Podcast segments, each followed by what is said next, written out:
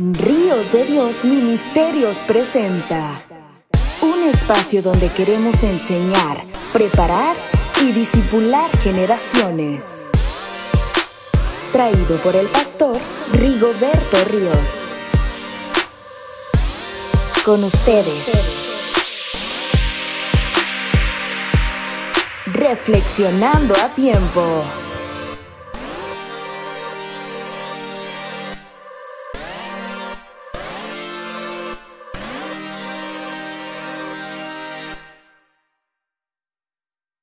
Hola, ¿cómo están estimados amigos? Les agradezco mucho que eh, estén acompañándonos en esta nueva edición de su programa eh, Ríos de Dios Ministerios a través de Facebook Live y también a través de YouTube. Y les agradecemos a todas las personas que nos escuchan en las distintas plataformas de podcast. Gracias, gracias por el favor de su atención y el deseo de nuestro corazón es continuar eh, manifestando la gloria de Dios a través de la palabra predicada y la palabra enseñada y, deseamos que usted sea plenamente bendecido.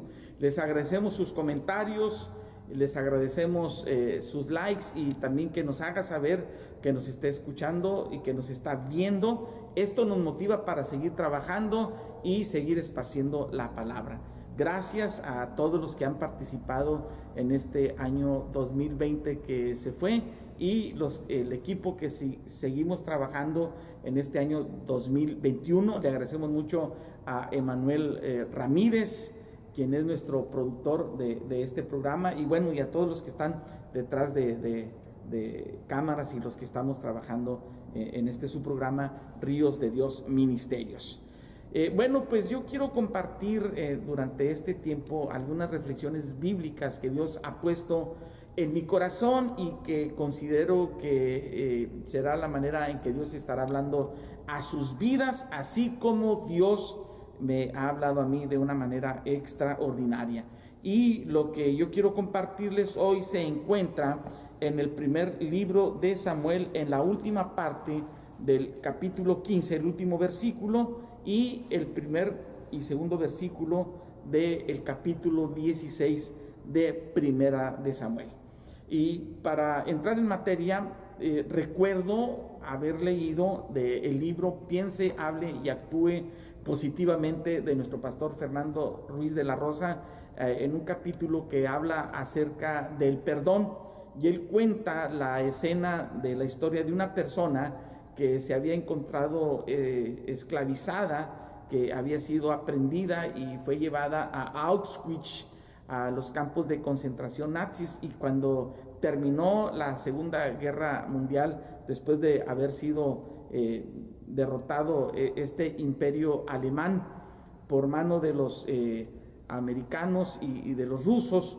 Y cuando esta persona quedó libre, después de muchos años, alguien le preguntó y le dijo a, esta persona que ya había sido libre de los campos de concentración. Y le dice, ¿y tú ya perdonaste a, los nazis por lo que te hicieron? y esta persona dijo, jamás, jamás los voy a perdonar. Entonces le responde este amigo y le dice, entonces no ha sido verdaderamente libre, no ha sido, no, no ha salido de ese campo de concentración. Y es lo que sucede cuando muchos de nosotros eh, vivimos eh, abrazando el pasado, cuando nos aferramos a las cosas que quedaron en el pasado, no las podemos perdonar y no las podemos olvidar y esto nos impide ver las cosas extraordinarias que Dios tiene para, para nosotros. Y bueno, sucedió en la vida del profeta Samuel. Déjeme decirle que Samuel fue el juez número 13. En realidad hubo 13 jueces en Israel y no 12 como algunos piensan. Lo que pasa es que el profeta o el juez Samuel tiene una mención muy especial por todo lo que, lo que pasó, incluso por los dos libros que, se escribió del profeta Samuel. Él tuvo la triple función de ser, aparte juez de Israel, también fue profeta y también fue sacerdote. Y en el tiempo en que estaba eh, como juez eh, eh, Samuel, el pueblo de Israel por causa de una inconformidad que había sucedido ministerialmente con la familia de Samuel, ellos exigieron rey a, a, Dios, al profeta Samuel. Entonces Samuel, este, pues desconcertado y un poco enojado, va delante de Dios y le hace el reclamo y le dice, mira que el pueblo de Israel eh, está requiriendo o pide o exige un rey, a lo que Dios le dice, dales lo que, lo que ellos están pidiendo. Eh, concédeles el deseo que ellos tienen, nada más adviérteles que eh, el que gobierne una persona, un ser humano, será mucho, muy diferente. Usted sabe que el reino teocrático que se estaba viviendo hasta ese momento, eh, pues era un, un, reinado donde Dios había manifestado constantemente su misericordia por más de 400 años. Sin embargo, el pueblo de Israel no lo entendía y ellos están exigiendo rey a, a Dios. Y entonces viene el profeta Samuel, habla con el pueblo de Israel y les concede el rey que eh, ellos estaban pidiendo y Samuel se da la tarea de buscar a Saúl, el hijo de Cis de la tribu de Benjamín, para ungirlo como rey. Y algo extraordinario que eh, el rey eh, Saúl eh, reinó por 42 años. Imagínese usted 42 años reinando sobre Israel.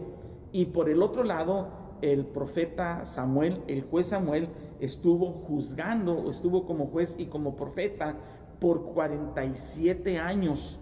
47 años este, con el, pueblo de Israel.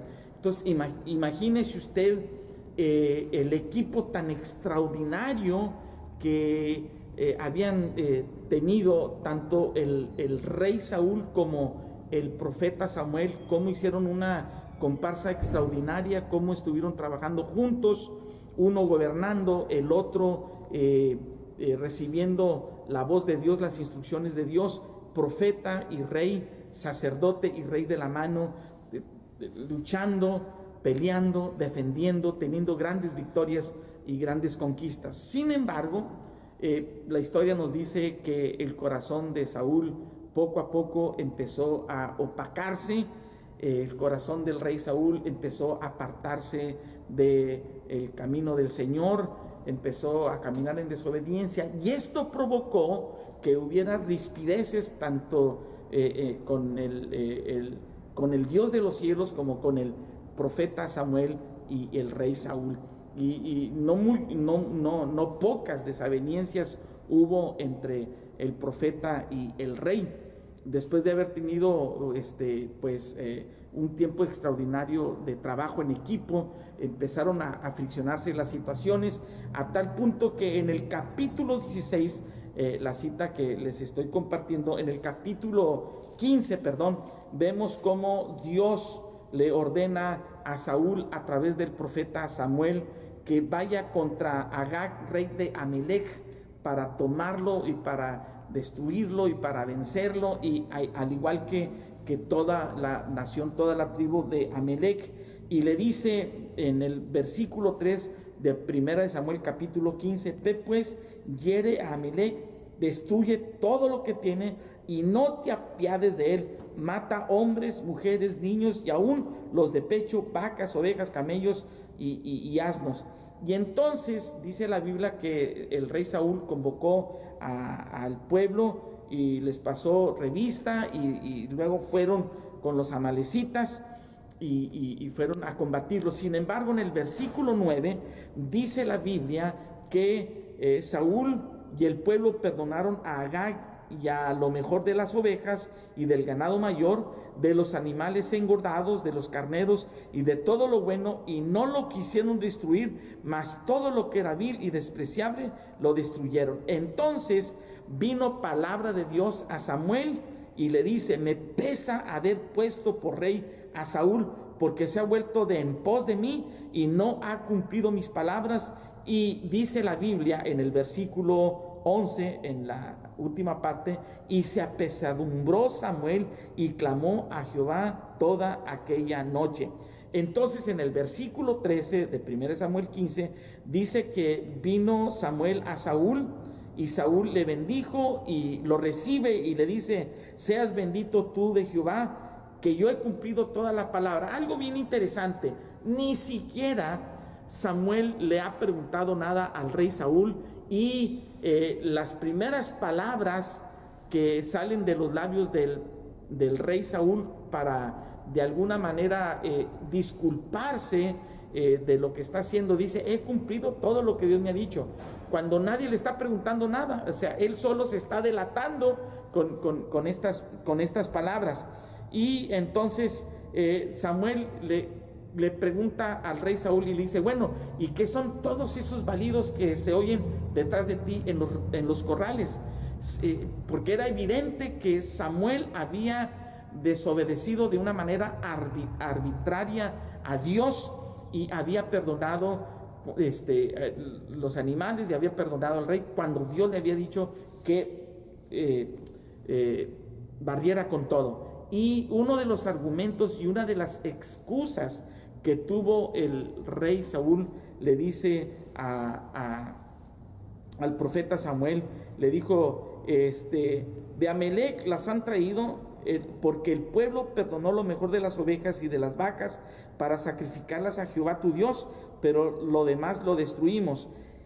En otras palabras, que el rey Saúl se está disculpando y está diciendo, no lo hice yo, fue el pueblo quien me pidió que perdonara esto y ellos son los que han traído, pero no te preocupes, porque esto se lo vamos a ofrecer a Dios en sacrificio. Esto se lo vamos a ofrecer y nosotros vemos que el reclamo del profeta Samuel hacia el rey Saúl es en el versículo 22, cuando le dice, se complace Jehová tanto en los holocaustos y víctimas como en que obedezcas a las palabras de Jehová. Ciertamente el obedecer es mejor que los sacrificios y el prestar atención que la grosura de los carneros.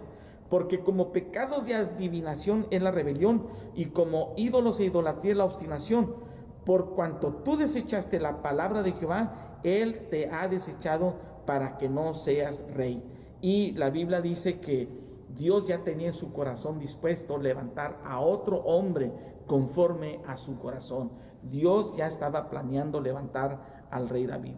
A partir de ese momento vemos nosotros cómo hay una ruptura eh, increíble en, en la vida del profeta Samuel y del rey Saúl. Y esto le pesó en gran manera a el profeta Samuel. Y dice en el versículo 35, después de aquel altercado, después de aquella discusión que se tuvo, después de que se le anunció al rey Saúl que había sido desechado por su desobediencia, dice el versículo 35, y quiero que ponga atención a esto, y nunca después vio Samuel a Saúl en toda su vida después de haber pasado más de 40 años de estar trabajando juntos, yo puedo imaginarme en esos 40 años haber comido muchas veces juntos, haber compartido muchas veces juntos victorias y derrotas, haber buscado juntos a Dios por tanto tiempo, haber expresado el amor y la amistad que se tenían el uno al otro. Dice la Biblia que Samuel nunca volvió a ver a Saúl en toda su vida.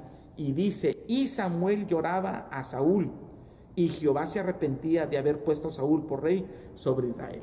Mientras que Dios decía, me pesa haber puesto a Saúl por rey, dice la Biblia que el profeta Samuel le lloraba.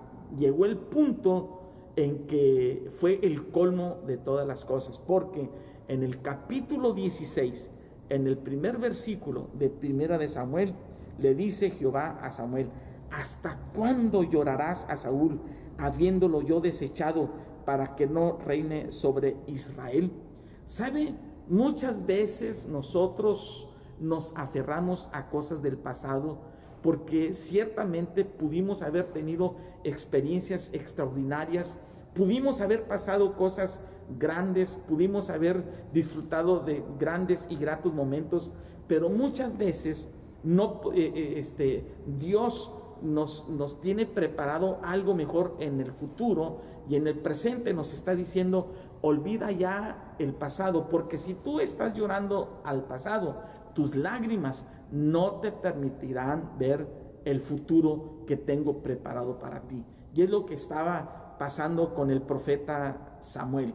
Él estaba aferrado al pasado, algo que para el corazón de Dios ya no existía, algo que para el corazón de Dios ya no ya no ya había muerto, no había más planes y por eso es que Dios le reclama al profeta Samuel y le dice, ¿hasta cuándo llorarás a Saúl habiéndolo yo desechado para que no reine sobre Israel? Dios en este momento nos dice, ¿hasta cuándo estarás llorando por tu pasado? Hay cosas extraordinarias que yo tengo para ti en el presente. Hay cosas extraordinarias que tú no sabes que yo he preparado para ti. Deja a un lado el pasado. Vive el presente aferrándote a, a las promesas que yo tengo para ti, para que tú puedas ver un futuro glorioso que tengo preparado. Y el Señor lo reitera con el profeta Isaías en el capítulo 43 en el versículo 18 diciendo, no te acuerdes de las cosas pasadas ni las traigas a memoria. Las cosas antiguas, olvídalas. He aquí que yo hago cosa nueva, pronto saldrá a la luz, no la conoceréis. Otra vez abriré camino en el desierto y ríos en la soledad. Dios nos está diciendo en estos momentos, ya no te acuerdes de las cosas pasadas no te aferres a un pasado que te está atormentando. No te aferres a un pasado que hace mucho tiempo debiste haber soltado. No te aferres a un pasado que todavía le estás llorando. Y la orden que el Señor le dio al profeta Samuel, le dijo, toma, ven, llena tu cuerno de aceite y ve, te enviaré a Isaí de Belén porque de sus hijos me he provisto de un rey. Le dice, ya no estés llorando a Saúl, toma tu cuerno de aceite y ve a ungir al próximo rey que yo tengo ya preparado. Ve a la casa de Isaí. Y Dios lo que nos está diciendo en estos momentos es, toma tu cuerno de aceite y ve hacia adelante. Hay cosas extraordinarias que yo tengo preparadas para ti. Amados amigos, Dios nos está diciendo, ya no estés llorando por el 2020. Yo tengo cosas extraordinarias para ti en este año 2021. Toma tu cuerno de aceite y avanza. Sigue adelante, que Dios tiene preparadas cosas extraordinarias para nosotros.